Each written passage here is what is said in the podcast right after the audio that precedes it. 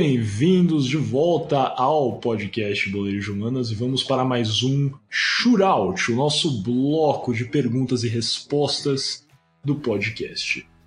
Vamos para a nossa primeira pergunta que começará sendo respondida pelo Guilherme. Estamos mudando um pouquinho o esquema do Shootout. Agora todos irão responder as perguntas e no final somaremos os pontos e veremos quem é o nosso campeão. Primeira pergunta é muito simples. Como acabamos de listar, alguns pontos foram determinantes para o fim da volata. Qual dos pontos não foi determinante para o fim do esporte? O exílio de Augusto Turati, no início dos anos 1930, a Itália atingindo um patamar poderoso futebolístico e uma hegemonia no esporte mundial, a falta de um campeonato nacional forte ou um desinteresse inicial da classe trabalhadora?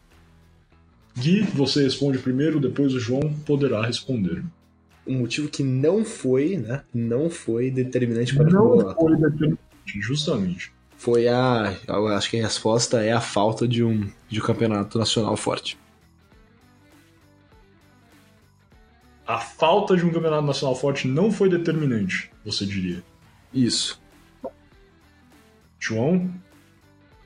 Qual que era a última? A última? Novamente, as opções são o exílio do Augusto Turati em 1900 nos inícios dos anos 1930, a hegemonia da Itália no futebol, a falta de um campeonato nacional forte da Volata, que só ocorreu em um ano, 1930, e o desinteresse inicial da classe trabalhadora. Eu acho que a C também. A falta, falta. do campeonato nacional? Sim. Estão certos de suas respostas? Vamos. Perfeito. Os dois estão errados. Mas é óbvio que os dois estão errados. Já acabou de falar disso, cara. É, vocês não lembram? Acabou de mencionar que no início o jogo era confuso, a classe não entendeu muito bem, mas que depois, em 1930, atingiu o ápice. O desinteresse inicial não foi o fator determinante, foi um fator que talvez tenha abalado um pouco da aceitação do, do jogo no início, mas o que de fato foi acachapante foi a falta do campeonato nacional. Os jogos serem é, somente a nível municipal, regional, foi determinante para o ostracismo dessa prática. É justamente o que vocês falaram, é como se só existisse campeonato estadual até hoje no futebol. Seria muito difícil acreditar que, esse, que o esporte teria todo esse poderio que tem hoje em dia. Ó, pegadinha essa pergunta, hein? É, achou? Achou igual o Enem?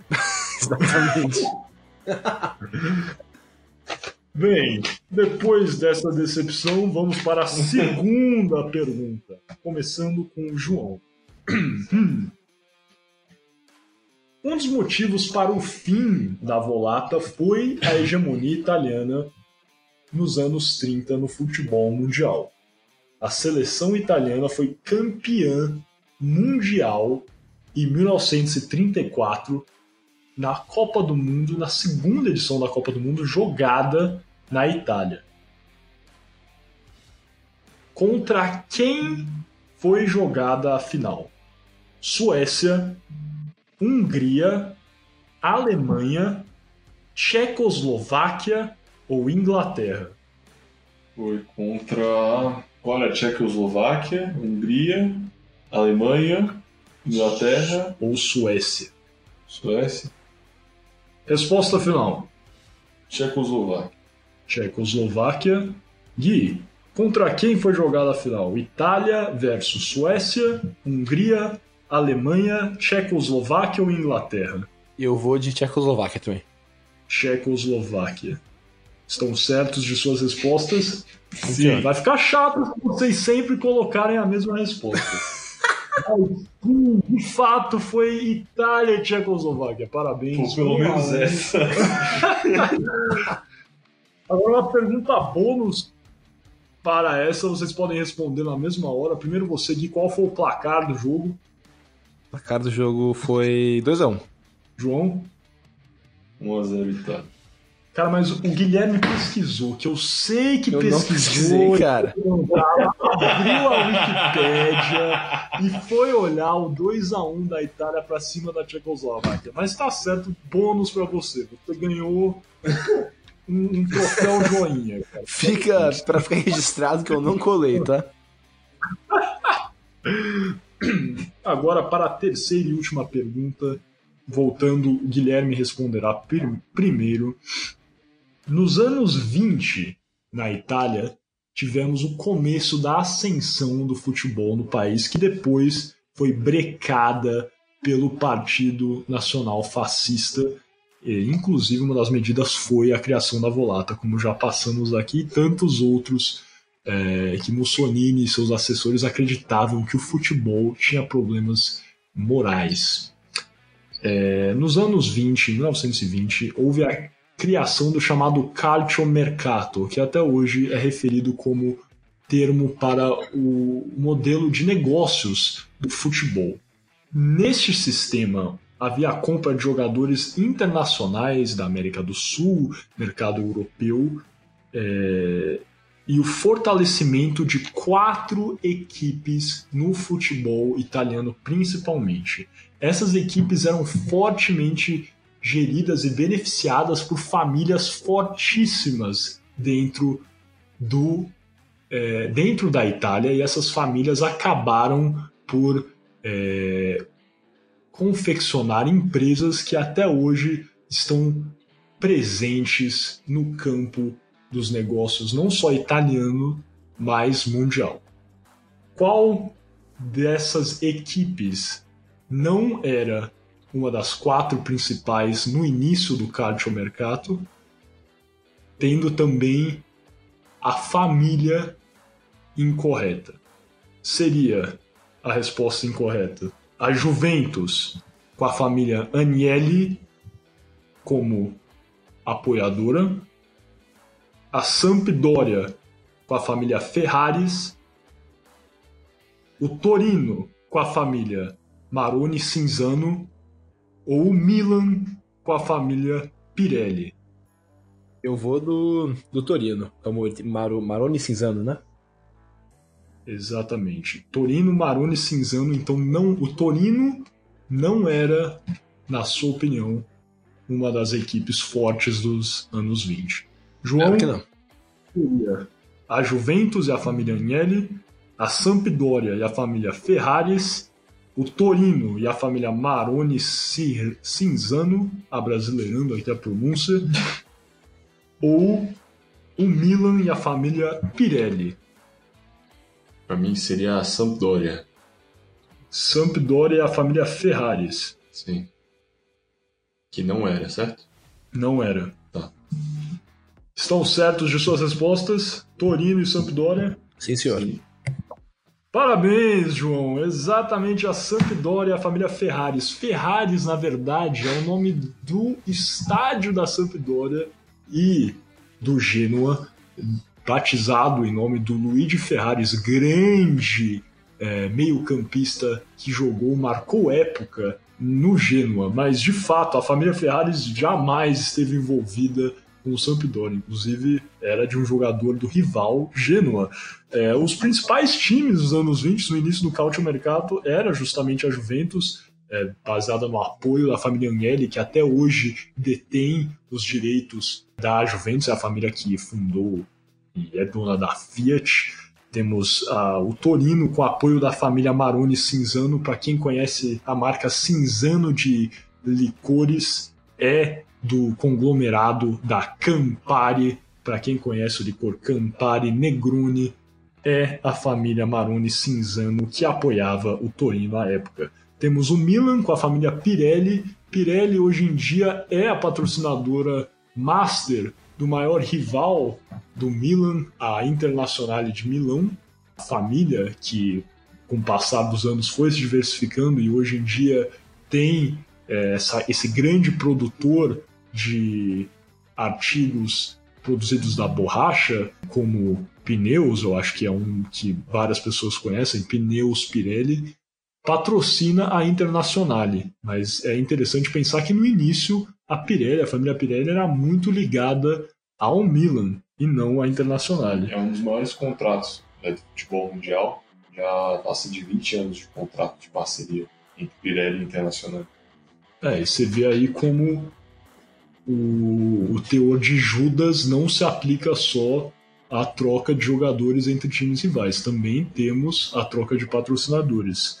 E por fim, a Internazionale era o quarto time que fechava esse quarteto. Times de Milão, a Inter e o Milan, e times de Turim, a, a Juve e o Torino. E a família por trás da Internazionale era a família Borletti, que juntamente da família Mondadori fundou uma das maiores editoras da Itália e do mundo, a editora Mondadori, que vários devem conhecer. Então é, é no início, bem no início, nos primórdios do futebol italiano, o mercato, quem dominava era o Torino, a Juve, Internazionale e o Milan. É triste pensar que o Torino hoje em dia não figura mais entre os principais times da Itália e muito se tem ao acidente aéreo né, que o time sofreu, perdendo todos os seus principais jogadores. E, mas é, é sempre bom lembrar que o Torino foi e ainda é um time muito tradicional, mas já foi um dos principais times, não só da Itália, mas do mundo.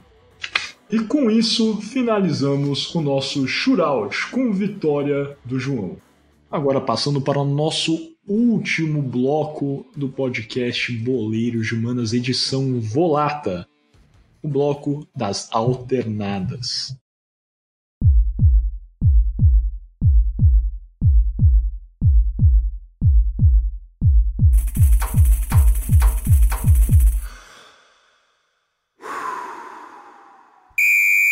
Aqui um bloco de debate rápidos. Hoje temos dois tópicos. A primeira pergunta para João ou o Gui responderem, que vai gerar o nosso debate aqui, que querendo ou não, o, o partido fascista italiano buscou alavancar a popularidade de um novo esporte e, em tese, até substituir o futebol como o esporte principal, principal em termos de prática e de consumo é, dentro do território italiano como seria possível aumentar o consumo de outro esporte nos dias atuais no Brasil e a prática desse esporte. Sabemos que isso aí é uma é um problema que o Comitê Olímpico Brasileiro vê todos os dias. Os esportes brasileiros, por mais que alguns tenham grandes é, atletas, não recebem é, o dinheiro suficiente para que estes sejam profissionalizados. Então, como podemos tornar a prática de alguns outros esportes e o consumo pelo público brasileiro é, maior? Não necessariamente para substituir o futebol, mas para tornar a, a vida esportiva brasileira, o ambiente esportivo brasileiro mais diversificado. Falar primeiro rapidinho, acho que na, é, o principal além de achar investimentos de interesses de empresas a ajudar os esportes olímpicos no Brasil, que sempre é uma dificuldade, hoje mais de 95% do, do dinheiro que está presente no esporte nacional está no futebol. É, então é sempre um, uma, tem, sempre tem uma dificuldade né, das, dos clubes, da, das entidades acharem é, essa verba, é, de conseguir empresas parceiras. Então esse seria um primeiro problema. Além, mas além disso, seria a, dos canais, a, os canais de comunicação, as mídias, darem, darem importância aos esportes olímpicos também. É, de darem espaço dentro, dentro de, su, de, de, suas práticas, que seja no mundo online ou no mundo da TV. É, mas acho que o principal problema e solução seria o investimento no esporte olímpico é, desde o começo na é, desde o começo na formação de atletas. E que aí você fomenta a prática consequentemente você fomenta é, o consumo desse esporte. Hoje é, todo investimento a maioria do investimento é voltado ao futebol. Hoje no Brasil temos grandes categorias de base que que acabam criando grandes crias do que acabam sendo grandes estrelas do futebol mundial. Precisamos ter o mesmo tipo de, de iniciativa nos outros esportes, e aí sim você vai atrair interesse de marcas, depois de mídia e também de consumidores, porque vai, é, querendo ou não, vários vão, vão praticar, não vão ser todos que vão conseguir jogar o esporte profissionalmente, mas vários vão, vão virar, acabar virando consumidores por gostarem ou amarem tal esporte.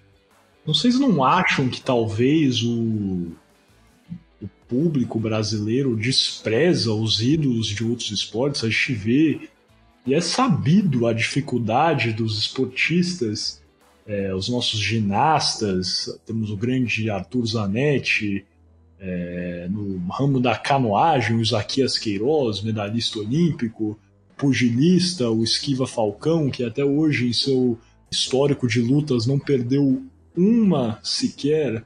Eles passam por dificuldade, dificuldade de encontrar treinadores e são ídolos de fato, jogadores, atletas que têm grande renome internacional, mas não recebem essa aceitação do público. E acaba que se nós não estamos dando este valor aos nossos ídolos, por que um, um jovem vai sentir prazer em lutar boxe ou treinar canoagem ou fazer treino de argola ou qualquer outra modalidade da ginástica, se nós não estamos assim valorizando os Arthur Zanetti, os Isaquias Queiroz, os, esquiva, os esquivas falcões e tantos outros atletas que não são valorizados pelo público brasileiro. Você não acha que também falta essa, essa valorização pelo público brasileiro? Eu acho que é um ciclo que o, as mídias não valorizam esse esporte, certo? É, dão menos importância. Consequentemente, o público não valoriza tanto. Quando a mídia tem, e já isso há muito tempo, já está enraizado no público brasileiro. E quando a, quando a mídia tenta fazer essas pílulas de ah, tal pessoa foi bem na canoagem, vamos é, transmitir, o público já está pré-destinado a não aceitar esse tipo de conteúdo. Seria uma forma de. É, teremos que achar uma forma de reeducar, né? Reeducar a, é o público brasileiro, né, Gui? Exatamente. Eu concordo bem, Miguel, que o público brasileiro realmente não, não valoriza, não valoriza os ídolos de outros esportes, mas é bem o que você falou no começo, eu acho, que acaba que o público brasileiro, bem, o futebol meio que monopoliza a atenção do público brasileiro por ser realmente o esporte do Brasil e fora isso, né, o esporte mais popular do mundo. Então, acaba que por essa, essa, essa, esse monopólio né, que o futebol tem, talvez até na na, nas redes de televisão, né? Que, por exemplo, na Rede Globo à tarde só vai passar é, futebol. Não, é bem difícil passar é, outros, outros esportes da televisão é, aberta. Inclusive, não, não desde o que Ayrton Senna, eu acho que não passa é, automobilismo até na Rede, na Rede Globo. Posso estar errado, mas eu, eu acho. É, então, realmente, a, é, eu concordo com o João de que a mídia acaba não ajudando também a valorizar os outros esportes.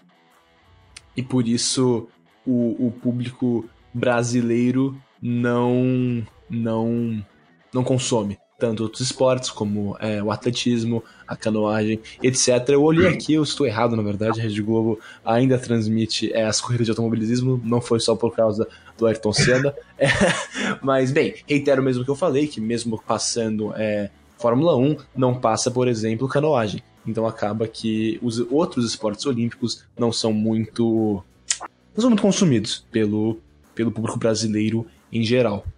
É, eu concordo em parte com vocês, mas eu ainda não entendi qual seria a forma de tornar isso mais acessível para o público geral. O que, que vai levar um brasileiro que torce para o Vasco da Gama é, parar de assistir os jogos dele que são confortáveis? Sabe?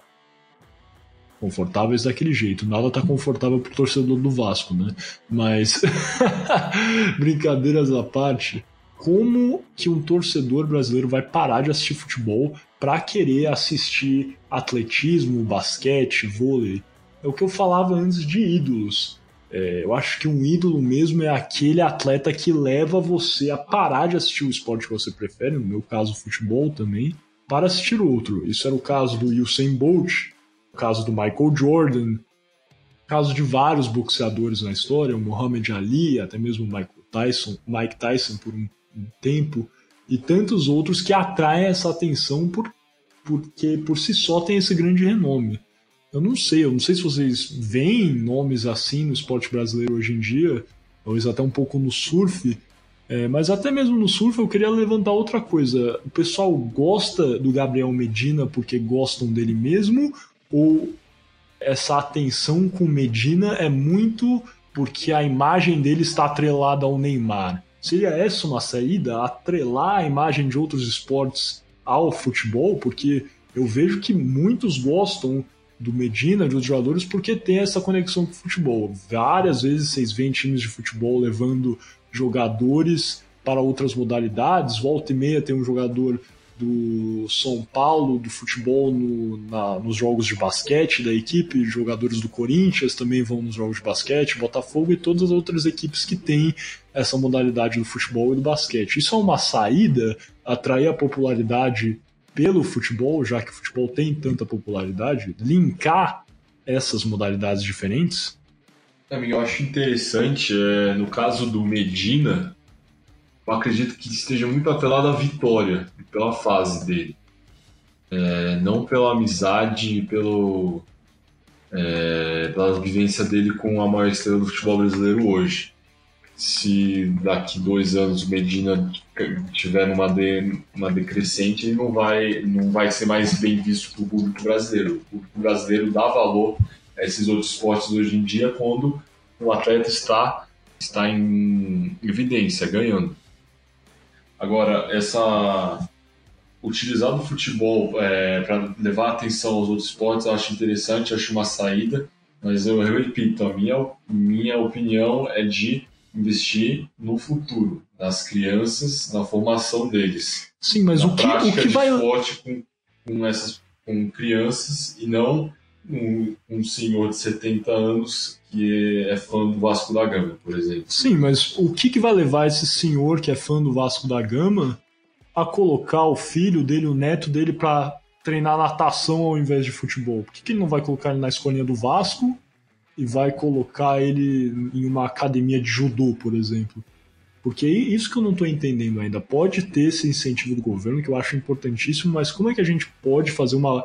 Um, assim, um, uma organização, ou seja, de propaganda ou etc., que vai atrair mais essa atenção. Eu acho que seria uma mescla de incentivo do governo e ter uma, um incentivo privado também.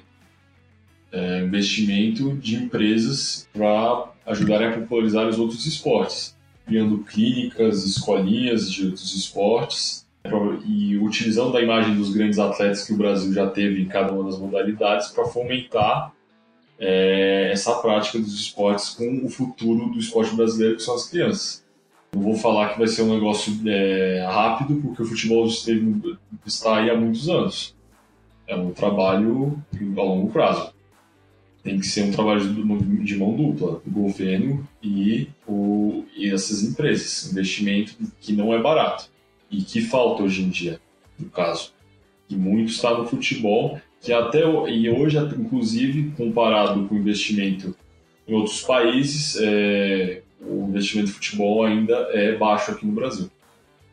É, mas é de fato um milagre até que a gente tenha tantos esportistas que se saiam bem nessas modalidades, porque às vezes o, o investimento é, é pífio. A gente vê campanhas, o Comitê Olímpico Brasileiro, apesar de todas as suas falhas, até tenta conseguir mais fundos, mas é uma catástrofe mesmo você ver esses ídolos serem jogados fora. A gente já viu tantos que passaram por dificuldades e é triste até ver o Brasil, um país com a população que tem, não abranger também a prática desses outros esportistas. Claro, o futebol é, foi e sempre será o esporte principal do Brasil.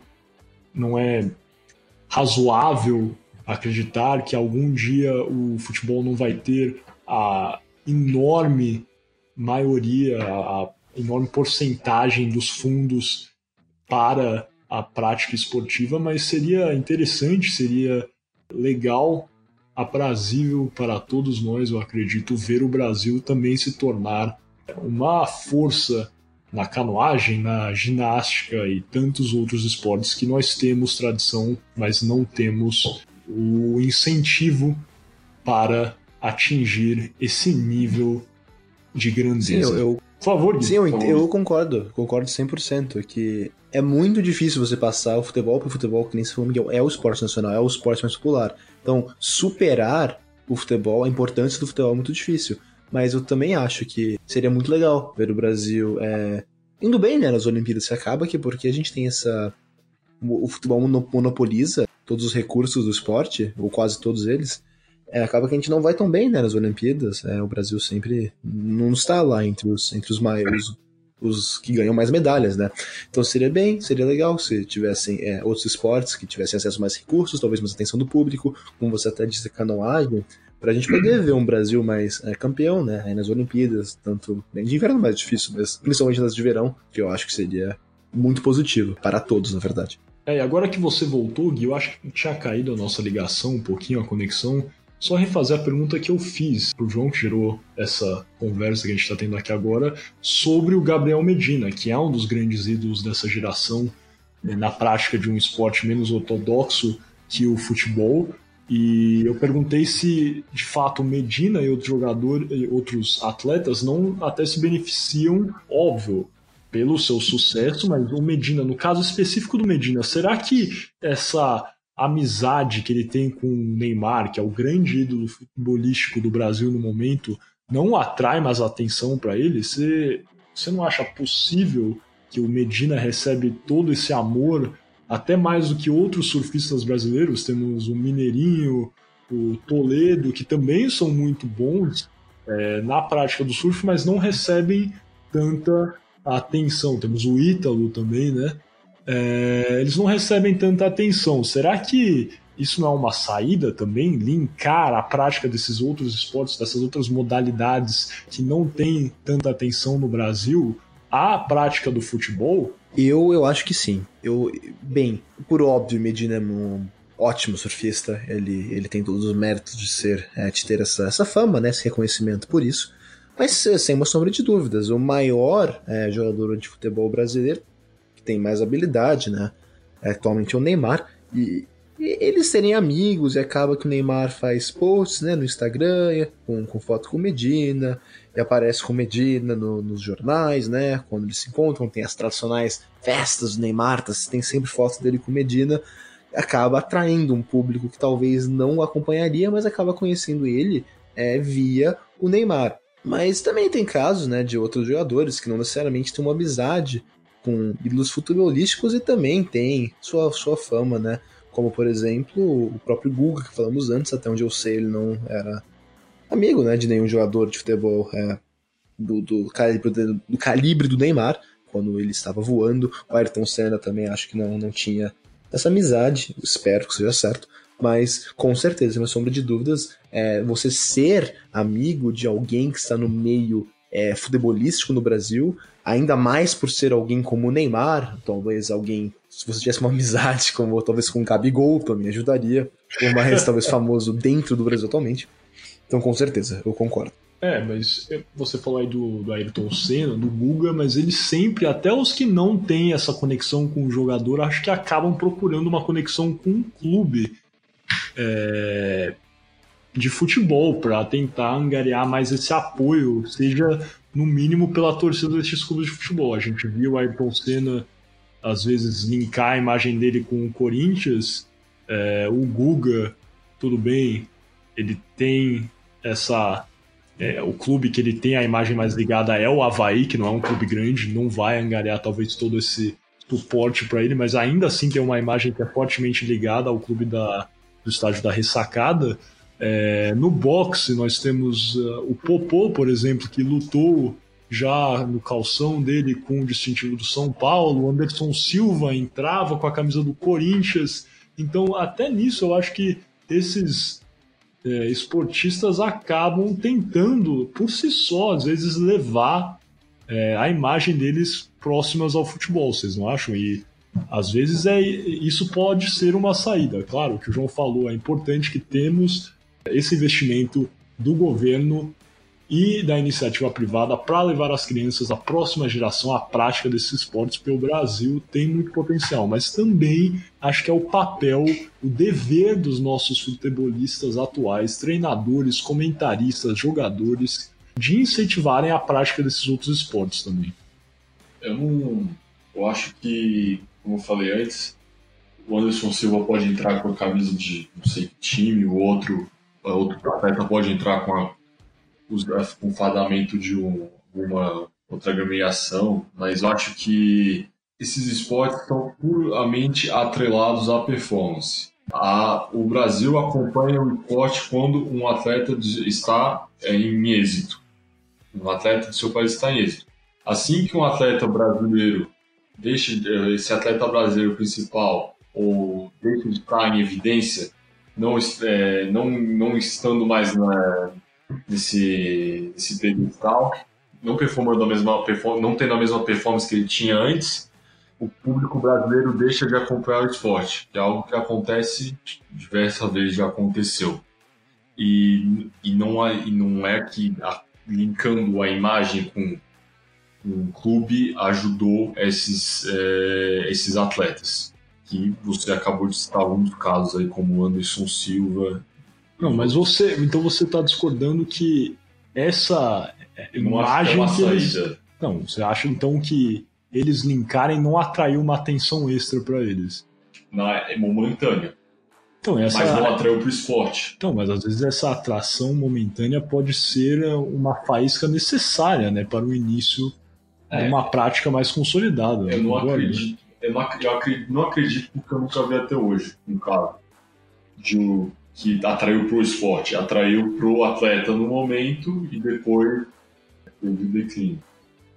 Mas então, formando os ídolos novos, levando a, fazendo o círculo final para o que você vinha falando antes, é importante que a gente utilize os nossos ídolos para atrair a prática no futuro. Então, talvez essa saída momentânea não seja importante para sedimentar esses ídolos no momento e criando essa imagem, esse culto do indivíduo agora, no futuro ter essa prática mais solidificada de outras modalidades? É, acredito que. Porque, cara, inclusive, inclusive, às vezes, quando eles têm essa, essa imagem ligada aos clubes de futebol, tem até algum tipo de patrocínio, não necessariamente com, com dinheiro, né? Mas às vezes os clubes providenciam as suas, as suas instalações para os atletas treinarem, porque muitas vezes não é nem só um problema de dinheiro, mas também as instalações públicas para os atletas praticarem não são as melhores. Então, até mesmo nesse aspecto,